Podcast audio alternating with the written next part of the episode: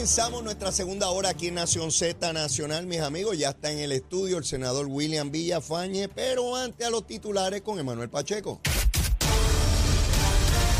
Buenos días, Puerto Rico. Soy Emanuel Pacheco Rivera informando para Nación Z Nacional en los titulares. Algunos representantes del sector privado coincidieron en que el nuevo plan de ajuste para reestructurar la deuda de la Autoridad de Energía Eléctrica supone un alza en el costo de la luz con un carro fijo a 30 años, es insostenible para el ambiente de negocios y propicia otro golpe a la competitividad de la isla. En otras notas, para el licenciado John Mott, la implementación del cargo heredado por la deuda, de la Autoridad de Energía Eléctrica es inevitable una vez la jueza Laura Taylor Swain apruebe el plan de ajuste para reestructurar las obligaciones de la corporación pública. Por otra parte, ayer en el Senado fue aprobada una medida que busca enmendar el Código de Rentas Internas para permitir que las personas retiren sin penalidad contributiva hasta 40 mil dólares de las cuentas individuales de retiro o de los fideicomisos de empleados con el propósito de adquirir equipos solares y vehículos eléctricos o híbridos. El proyecto pasa ahora a la Cámara de Representantes. Por otra parte, ante los reclamos de cientos de empleados públicos por un alza salarial mediante el plan de clasificación y retribución, el gobernador Pedro Pierluisi aclaró ayer lunes que el plan de clasificación y retribución no se contempló para todos los empleados del gobierno central, que su objetivo es atemperar los salarios con la empresa privada. Hasta aquí los titulares, les informó Emanuel Pacheco Rivera. Yo les espero en mi próxima intervención aquí en Nación Z Nacional, que usted sintoniza por la emisora nacional de la salsa Z93. Estás con Nación Z Nacional por el Habla Música y Z93.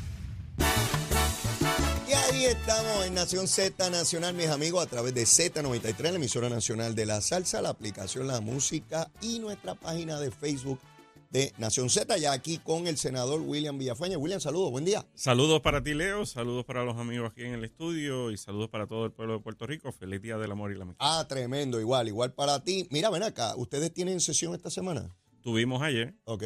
Y la próxima...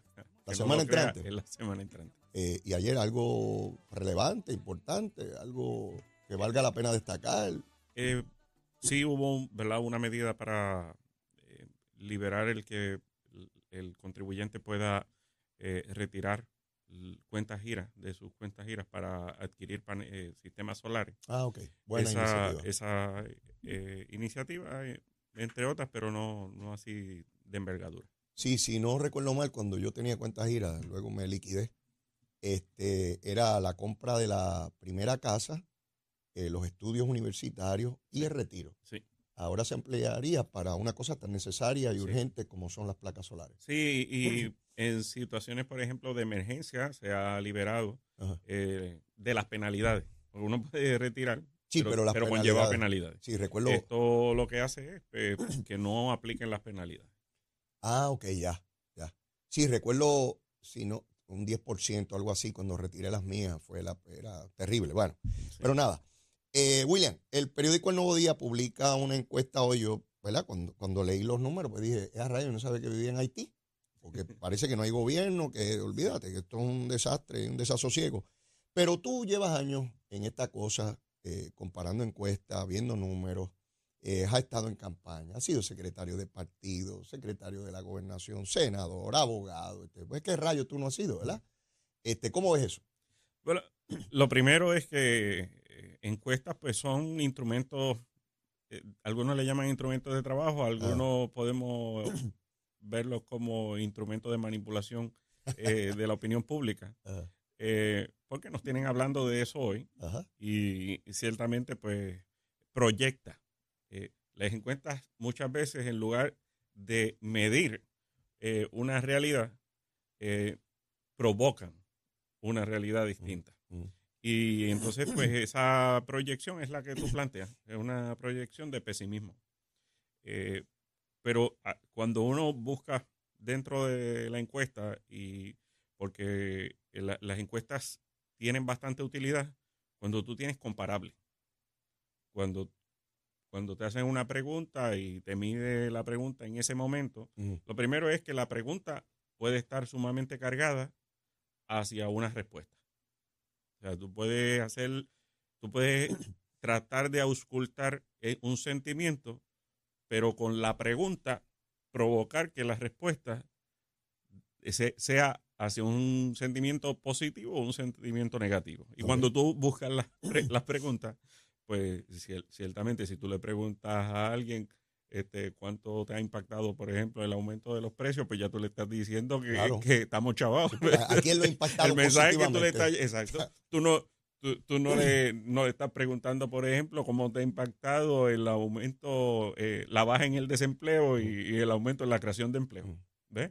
Este, cómo le ha impactado el que se estén construyendo obras en todas O sea, ese tipo de preguntas, pues tú las haces. Pues las preguntas es cuando tú las miras, tienen eh, eh, están prejuiciadas a provocar una respuesta pesimista. Entonces, cuando tú buscas dentro de la encuesta, si hay una eh, comparable mm. con septiembre del 2020. Fíjate, a dos meses de las elecciones, septiembre del 2020. Y cuando tú buscas el resultado de aquella encuesta, el resultado en aquel entonces era mucho más pesimista que hoy. A dos meses de las elecciones pasadas. A dos meses de las elecciones pasadas, en medio del, del ahorro de la campaña política. Utilizando el mismo instrumento del Nuevo Día, sus propias encuestas. Exacto. O sea que, a pesar de que tiene una manipulación en términos de provocar una respuesta pesimista, el nivel de pesimismo que había a dos meses de las elecciones en el 2020 era mucho mayor que el que proyecta eh, esta en el, en el día de hoy. ¿Qué resultados brindará en términos políticos, verdad? Porque hace tiempo que no, publican eh, en, esa dirección. Si lo harán ahora, pues no, no, sabremos, ¿verdad? Ellos, ellos eh, sabrán. Pero en definitiva, lo único que uno puede marcar ahí como comparable es que ya la gente empieza a ver eh, que estamos mejor que hace dos años atrás. Para mí, eh, ¿verdad? Habiendo visto tantas y tantas encuestas durante más de tres décadas en distintos ciclos electorales, en medio de cuatrenios, encuestas para plebiscitos, referéndum, porque cuidado que he visto cosas de estas, ¿no? He visto encuestas internas de un partido frente a las encuestas que se hacen públicas por distintos medios de comunicación, ¿no? Y como tú muy bien señalas, el que, el que redacta las preguntas va tras unas contestaciones y quiere validar una u otra cosa. Y de momento tú tenías en un mismo año, para el mismo mes, eh, con muestras distintas, de medios distintos, un resultado totalmente diferente al de la otra encuesta. Yo decía, pero ven acá, este, la gente cambió de opinión en tres horas, en dos días. Obviamente no. Eh, los medios de comunicación tienen los recursos para, proyectar cosas y, y, mover opinión pública, ¿verdad? En una u otra dirección. Lo cierto es que yo recuerdo el sábado antes de las elecciones del 2004, William, eh, en el comité de Pedro Rosselló en la Roosevelt, que estaba allí. Eh, yo recuerdo haber estado en una reunión de campaña del PNP y el encuestador dijo que qué bueno era saber que el próximo martes, porque las elecciones eran el próximo martes, se va a ganar la elección por no menos de 80 mil votos. Eso dijo el encuestador. Sí. Por no menos. Acabó la elección trancada y decidida por el Tribunal Supremo por 3.000 votos a favor de Aníbal Acevedo. Y el encuestador no aparecía. Y, el encuestador, pues, no, no, supe más de él. En algún lugar de La Mancha estará, pero yo no sé el nombre. Este, para, para que miren encuestas como predictores de futuro de lo que va a ocurrir, no ahora, sino en una elección que es, tú sabes cuántas cosas van a pasar de camino a la primaria de los partidos de ley en verano del año que viene, la, cantidad de cosas que van a suceder. Eh, los estudiosos de, los mecanismos de encuesta resaltan que lo más útil y relevante de una encuesta no es los números que, plantea, es la tendencia, que proyecta. Y eh, por, eso busqué rápido la comparable, porque uno lo que tiene que mirar es la tendencia. Y cuando tú observas, pues dentro de la misma encuesta que ellos utilizaron, aún con todo el intento ¿verdad? de provocar cierto, cierto tipo de respuesta, pues muestra una tendencia, y es una tendencia a la mejoría. Yo recuerdo también, para poner un poco de perspectiva esto, ¿no? Eh, de, lo, de lo que ocurrió. En el 1993 se pierde el plebiscito que Pedro Rosselló planteó. En el 1994 se pierde eh, la consulta sobre los jueces y el limitar el derecho absoluto a la fianza. Eran dos derrotas que tenía Pedro Rosselló en su costilla a mitad de su elección. recuerdo. Más o menos, para estas épocas. En ese momento, nosotros en la Cámara de Representantes y yo como legislador rookie, entendí, al igual que la mayoría de mis compañeros, que Pedro Rosselló estaba liquidado. Sí. Estaba liquidado. Que no tenía posibilidades. ¿Y sabe lo que ocurrió? Legislamos la tercera papeleta. Esa papeleta donde están los legisladores aparte. Yo voté a favor de eso. Yo estaba allí. Yo estuve en el caucus. Yo estuve donde se decidió, donde abogamos, porque yo abogué también por esa papeleta, porque Rosselló estaba liquidado. Y nosotros nos teníamos que salvar porque este pájaro está muerto. Así fue, así fue.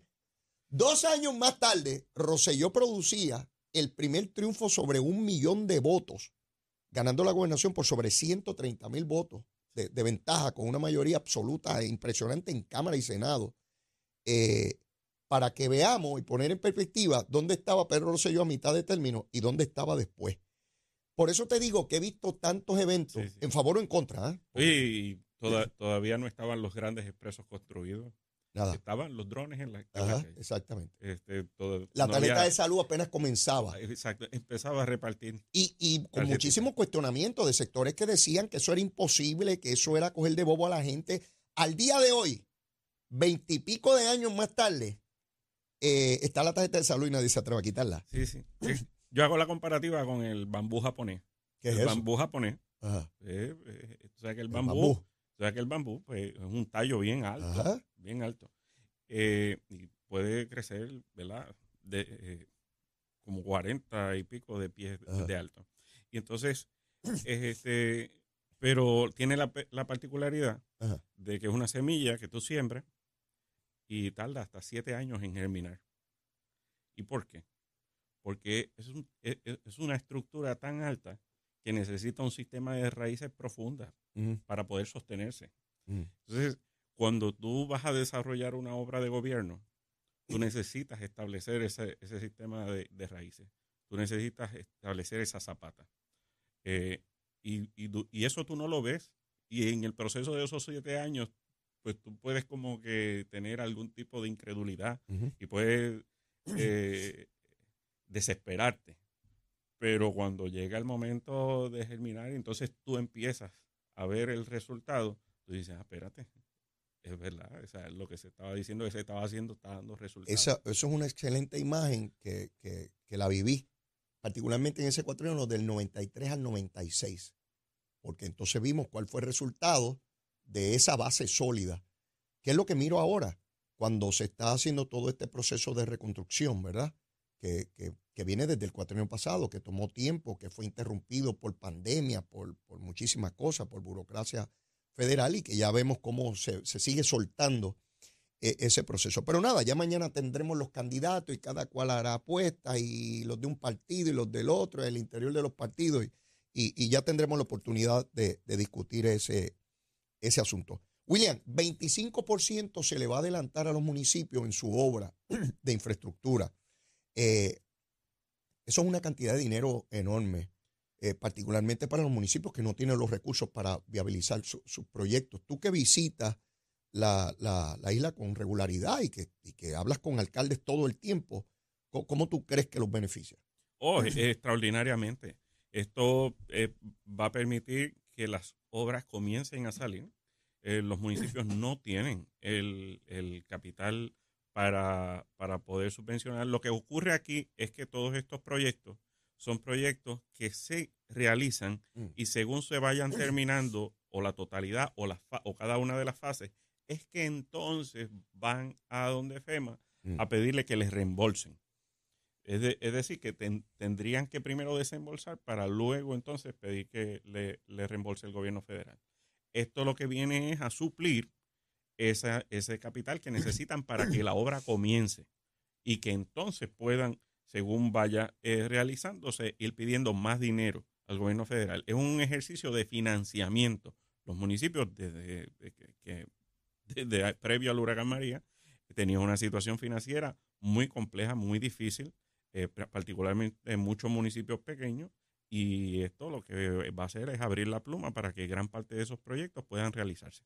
En términos de los municipios pequeños que dependen de, del famoso eh, fondo de equiparación, que se ha sometido a una, una iniciativa similar, pero se le da llama distinto a la Junta de Supervisión Fiscal. De hecho, no sé en qué etapa está eso. No sé si la Junta ya ha adelantado algún criterio sobre ese particular, yo creo que lo va a rechazar igual, porque eh, es el mismo muñeco. Sí, y está, está también en, en, en, turno, ¿verdad? Ante la Junta de Supervisión Fiscal, la asignación de un millón de dólares a cada municipio que el gobernador firmó.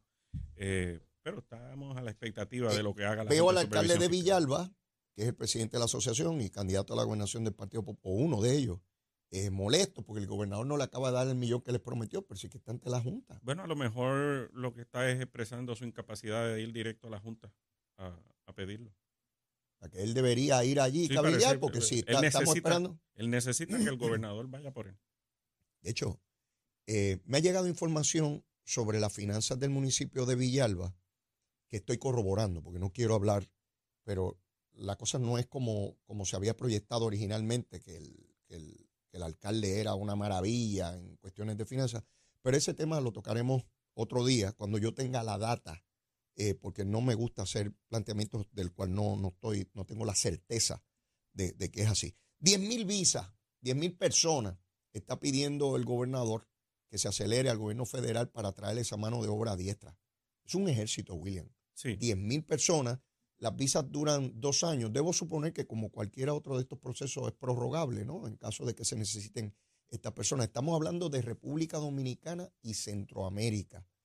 Eh, yo, yo no sé si hay ese caudal de, personas disponibles para de inmediato moverse a Puerto Rico. Yo creo que sí. Sí. Creo que sí, porque estamos hablando de, ¿verdad? Cuando tú comparas la paga versus la jurisdicción de la que proceden, pues ciertamente lo es. El, el dilema está en si el gobierno federal va a, concederla. ¿Por qué? Porque se trata de un issue migratorio que es altamente politizado a nivel nacional y, hay bastante resistencia, eh, incluso más allá del Partido Republicano, a, este tipo de prácticas. El, gobernador está cumpliendo su parte de hacer el, llamamiento al, al gobierno federal. Tenemos una realidad y es que aquí en Puerto Rico mm. actualmente hay una carencia de mano de obra para la construcción. Lo hay también para la agricultura, pero la construcción pues es una industria en auge que eh, lo amerita, lo necesita. Hay una gran cantidad de proyectos de construcción eh, por los próximos años, pero eh, una herramienta que tiene el gobernador ante el gobierno federal, si el gobierno federal lo deniega, pues entonces el gobernador tiene una justificación para decirle al gobierno federal, ah, bueno, pues las obras van a costar más. Entonces, asigname más dinero para cubrir el costo, el incremento en el costo de mano de obra de los proyectos. Y, y así, ¿verdad? Me parece que son herramientas que están sobre la mesa. El gobernador está cumpliendo con, ¿verdad? Con todos los mecanismos, todas las vías para lograr suplir esa mano de obra. Aunque ya mismo tenemos que ir a una pausa, hay un tema que quiero plantear. Ayer eh, finalmente se dio con, el hallazgo de esta joven Celibeliz Rivera, de quien se argumenta que tenía trauma posparto y desapareció el pasado sábado de su núcleo familiar. Ayer finalmente las autoridades dieron con ella. Y hay un elemento que se ha empezado a discutir que es bien delicado, ¿verdad? Y, y quiero ser justo. ¿Hasta dónde los medios de comunicación pueden cubrir o deberían cubrir este tipo de eventos sin lacerar la dignidad de la persona de la cual estemos hablando. Vimos imágenes muy duras, muy dolorosas eh, de esta joven cuando finalmente las autoridades eh, pueden estar con ella, ¿no?